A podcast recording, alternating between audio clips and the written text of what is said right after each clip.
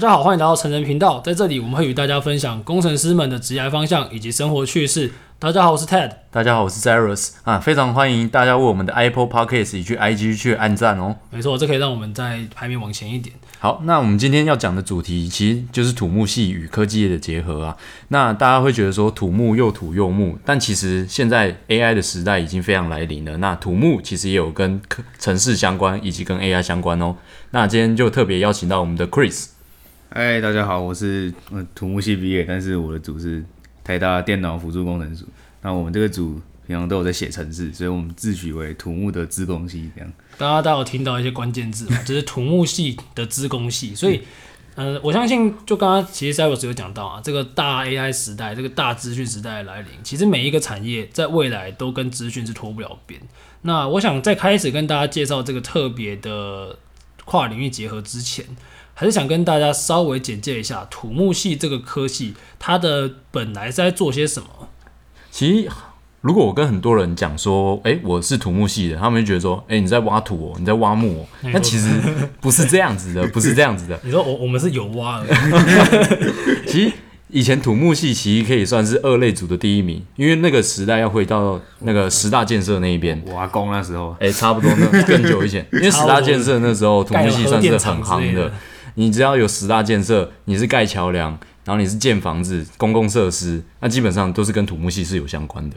其实现在土木也是随处可见啊。其实真的是随处可见，哦、但其实热度没并没有像以前那么夸张了。可能现在的人比较喜欢坐办公室之类的。大家觉得说，你听到别人说，啊，你土木啊，你做工程的、哦，啊，你这五五级狼啊，低科技的感觉。以前是这样，以前啊，以前现在就是觉得建商嘛，其实其实现在也是觉得建商蛮凯的。哎，建商就变成说是家里玩资本的那种感觉。也对啊，资本社会嘛，资本利得大家多。那我想土木系的基础就是一些 maybe 是力学、结构学这些吧，那你去盖一些材料力学等等的。对，而且桥梁啊、建筑。应该说这种知识它已经存在也非常久，也不太会有什么新的改变。对，那今天想要讲到的就是在。一些学校其实已经有一些新的结合、新的突破，希望用一些新的科技为土木土木这个科系带来一些新的想法。那 Chris 这边要不要稍微介绍一下？嗯，我们组其实叫电脑辅助工程组嘛，所以进来之后，其实有人题目是跟土木完全没有关。那有些人是把土木一些传统东西，把科高科技引，就是一些什么电脑辅助加进去，让辅助我们的工程。像是嗯，有些人听到常听到什么 BIM 设计，嗯，有，因为我自己也是对这方面有一都有涉略。对，像这个东西就算是那个电脑辅助进到土木的一种。虽然你的电脑辅助是说你们会开发一些软体去帮助你们做计算，是这样吗？还是其实有更多种方式？嗯，都有。我讲一个最跟土木相关的一个应用，好，就像是我们常听到要招标，嗯，对，像有些大公司，他为了拼招标，他们会做一些呃 BIM 模型。然后，我要解释一下 BIM 这个词，因为观众可能不是很听得懂。哦，BIM 的话，就是它的全名是 Building Information Modeling。那其实你可以把它想象成，它是以前那种 AutoCAD，可是 AutoCAD 你可能你可能看图面并不觉得很方便，所以它现在做了一个 3D 的软体，你可以用更视觉化的去看到说这个模型是怎样。那你这个有这个模型，它甚至可以输入你的呃料号啊、数量啊。然后它的钢构条件是什么？那你可以很好的拉出一个标单，你就可以很好说，哎，我盖这个房子有多少的混凝土体积或钢构的数量到底是多少？它可以每一个都去找。你要用多少钢筋之类的都可以。它它的功能其实非常强大，甚至它还可以变成说加入一个时程的概念，你可以去排程，然后你可能专案可能九个月，它可以算出说一个月、两个月、三个月它盖到哪里。OK，哎、欸，讲到钢筋，我要讲一个笑话。因为前前几天我跟土木系的一些朋友出去吃东西，他说他们在那个那个工地现场嘛，然后有个工头过来，说他好像安全系数太高的地方，看到一整车钢筋，就说：“哦，这车我要，啊，干就拿去卖。”所以所以等于说他妈的那个其实没有放钢筋，你知道吗？这太黑暗，这太黑暗，太黑暗哦，我们假装不知道，没看到，没看到，没看到。那。好，那你可以回到刚刚 Chris 这边，所以你们运用到的科技是包含可能刚刚说的一些计算模型，那还有一些有没有 AI 的成分？因为现在嘛，什么东西都 AI 嘛，嗯哼，那你们应该有一些相关的研究吧？有，像刚刚讲到钢筋就有一个还不错研究，因为传统我们在就在工地现场，就是我们要绑钢筋嘛，那钢筋绑完后，我们要去查验，说这个钢筋绑的合不有没有绑的合不合规范这样。但是现在有高科技进入，我们就不用再人人工这样查验，我们可以用一些空拍机去拍我们的钢筋，然后拍完后我们直接进到 AI model 影像处理，对对对，去直接计算说我们这边的钢筋是不是就是有符合规范这样。你，这样听起来真的蛮厉害的哦。对，这其实算是土木相关应用，可是它背后的技术其实就是。比较偏向是 computer vision，就是 AI 范畴，也很潮啊。影像辨识算是应用的很多。那你们这样修课的话，两年嘛，所以你们两年都来修课的时候，你们大概修哪些的课？可以跟我们分享一下。我们基本上如果想做这个，刚讲到电脑视觉或是那种 AI 相关的，我们有些人会去挑战自工系的课，自工电机系的课，然后他们就一些电脑视觉的课程去修。那反而就是比较没有传统土木那些什么结构啊，那些都不是不修了。对，那个没有人要修了。嗯嗯嗯。那还有哪几个路？因为影像辨识是一条嘛，嗯、那你们还有哪几个出路是可以分享的？如果想要走，为了想走纯软体开发的话，会有人去修什么 design pattern 这些？这就比较纯软的了。对对对，这这其实已经真的跟土木没什么关系。对，还是就是像我自己本身就有修啊，就是学一些这种东西，嗯、就是把自己当资工系来训练。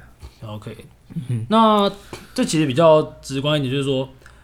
嗯，因为毕竟你们的基础不一样，然后会不会说你们现在修资工系的课，很容易被人家就是超车之类，就是他们可能把你们电爆等等的。嗯、当然，就是跟自贡系比，他们毕竟从大学起来就都、啊、都在学一些基础课，什么资料结构啊、演算法。当然的。所以我们自己可能就是课后会自己找时间去补一些线上课程，或是自己。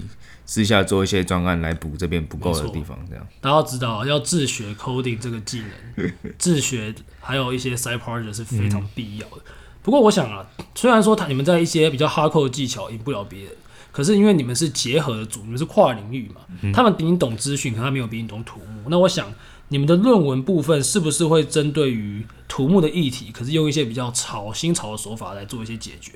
嗯，其实我自己本身论文也是跟。土木没关系，反而是跟材料比较有关系。土木建材吗？还是对，就是其实材料也可以算在土木的一部分。哦，是。然后我就是像用用一些呃数学模型，或是用一些呃 AI 模型去算一些材料的，就去这什么去做材料设计这样子。OK。那传统材料设计就是你必须就是 try and error，一直就是参数那些的。对，你可能就是。但你们参数量是够大的吗？就是来做这些 training 的话。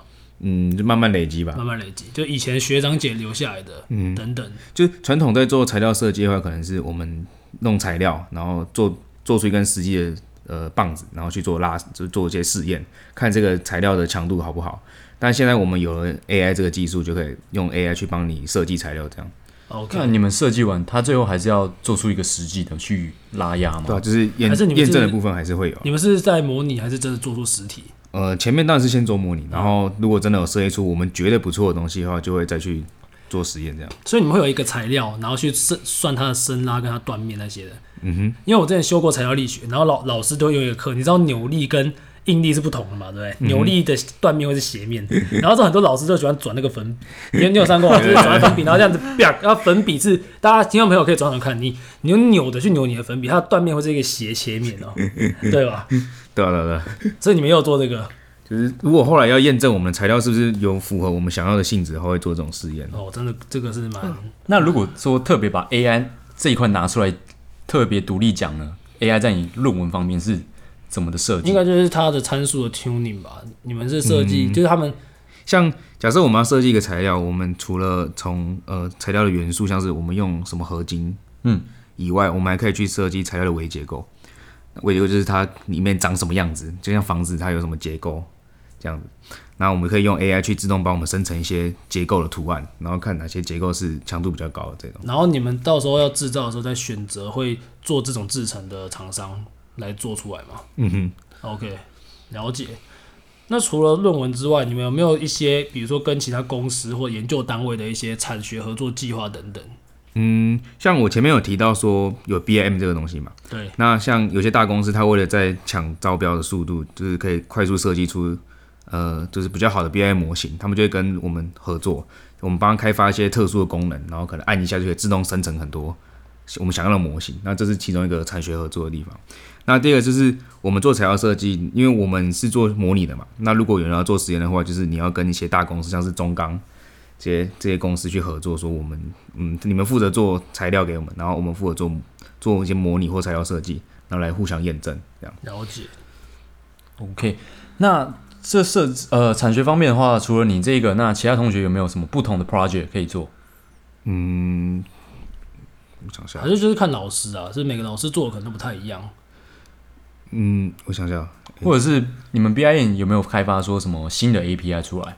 呃，有，平常就是开发 API 给那些大公司，就是去我们假设我们要做隧道啊，或是做什么轨道啊，就是用那些 API 来快速生成这样。OK，了解。所以你当然讲说是说，其实，在业界针对于用一些新的方式解决土木问题的内容的公司也是越来越多。嗯哼，OK，了解。那讲到这些公司嘛，其实大家大部分的人念书，其实都还是希望未来可以有一份自己喜欢的工作。那在出路的部分，你们的同学或者像像你现在 IT 工程师嘛，那算是我觉得以土木系来讲，应该算是比较少见。那像其他人在你们这个比较特别的组，是不是也都是这种少见的类型的出路呢？嗯，其实我们出路超广的，因为我们有些人在像我一样是在科技业当 IT 工程师，那有些人是自己平常喜欢写一些网页设计，那就去一些呃做前后端的工程师这样。OK，然后也有人，因为学长比较厉害，学长他有创业，就是他们利用在学时间学修了一些课、一些知识，然后结合自己的兴趣，创了一些呃写 APP 的公司。嗯嗯，那大家可以有兴趣可以上网 Google 看看，就是叫四合院 （Four Design。他有写过一些什么记账软体啊，或者是一些什么嗯喝水软体，就是把那个生活的生活跟游戏做结合。哦，那是很这个真的完全都跨掉了，对吧、啊？他就直接就当自己是软体工程师。对啊，这整个完全跨掉，我跟土木没关系。所以那个创办人就是这个这个组出来，对，就是我们学长。哦，那真的蛮厉害的。对，这这真的是很，我觉得这个可能不是跨领域，这是整个跳领域，对吧？因为这个公司有个学长会回来开课，然后他开的课就是教我们怎么用那个 Unity。游戏引擎啊，那是写游戏的，对，就教我们用那个东西。OK，那当然我们也有一些应用，就是做在 VR、AR 上面的应用这样。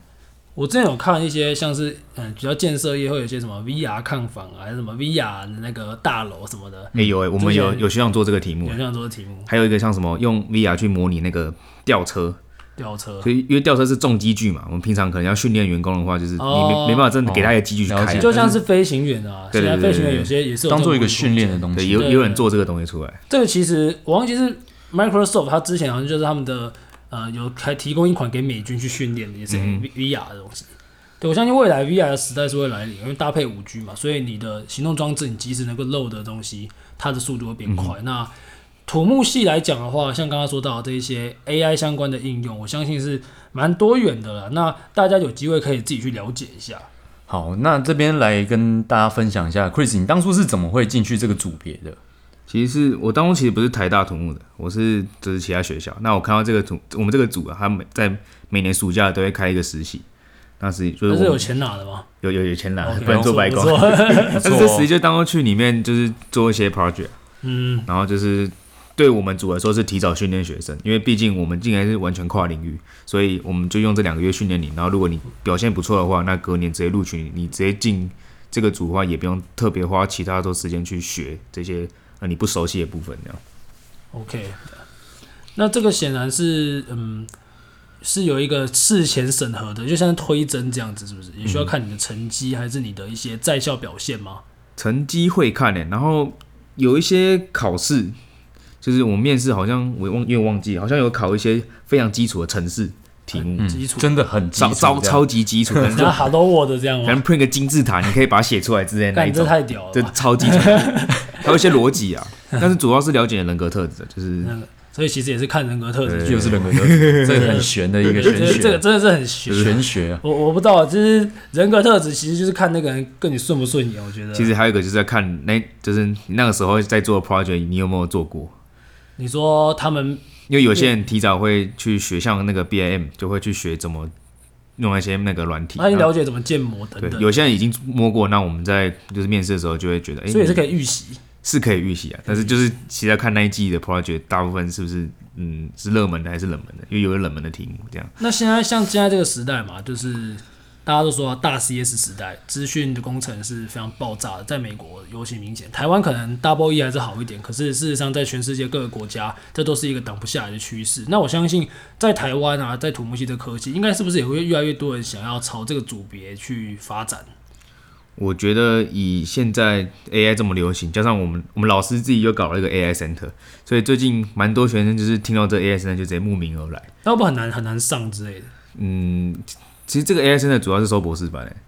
那我说，如果假设要进去你们的硕士班的话，嗯、大概是需要具备什么样的特质、能力、条件等等的？我觉得最基本就是，如果你 coding 本身有在写的话，他说成绩很烂的。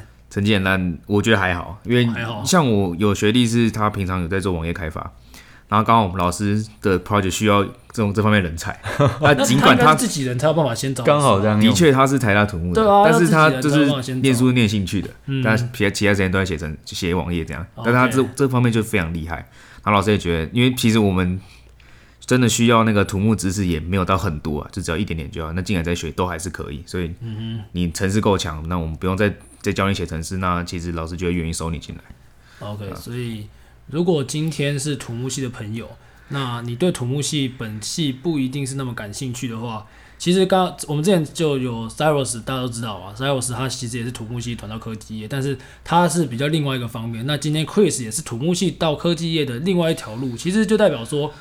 大家有蛮多种多元的选择可以去发展，不一定说被你自己的科技所限制住了。对啊，虽然我们都是选择科技业，但其实大家也不一定要说哦，在台湾就是一定要往科技业走。其实像 Chris 的学长也是自己创业啊，然后开发了一个软体出来，那这种方向我觉得也是不错的。大家可以去想想看自己要的是什么。